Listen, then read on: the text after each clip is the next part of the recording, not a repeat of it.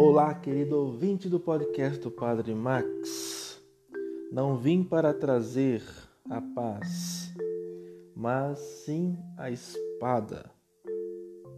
Epa, as palavras de Jesus podem assombrar-nos, desamar-nos, mas desde o momento em que foram escritas, estarão sempre diante de nós a interpelar-nos de modo inquietador. Quem ama pai ou mãe mais do que a mim não é digno de mim.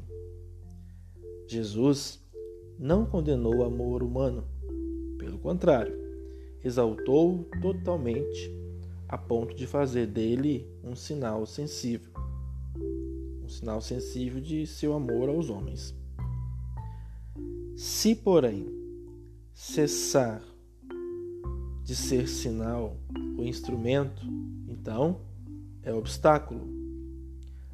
Não poucos encontraram no amor o impedimento para seguir uma vocação particular ou viver em plenitude a própria vida cristã não souberam fazer uma justa escolha. Dos planos de Deus, o amor que liga pais e filhos e os esposos entre si é normalmente a força aberta aos valores do Espírito ou a um concreto amor de Deus, na busca comum de Sua vontade. É necessário, contudo, o esforço de cada um para, à luz de Cristo, purificar seu amor de toda a escória do egoísmo.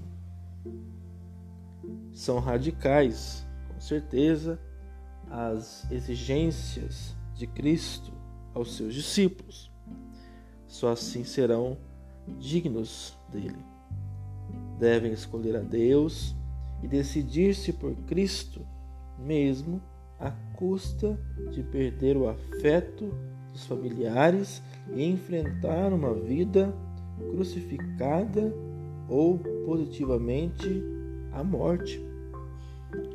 Exatamente esse morrer é que faz germinar a vida em sua plenitude.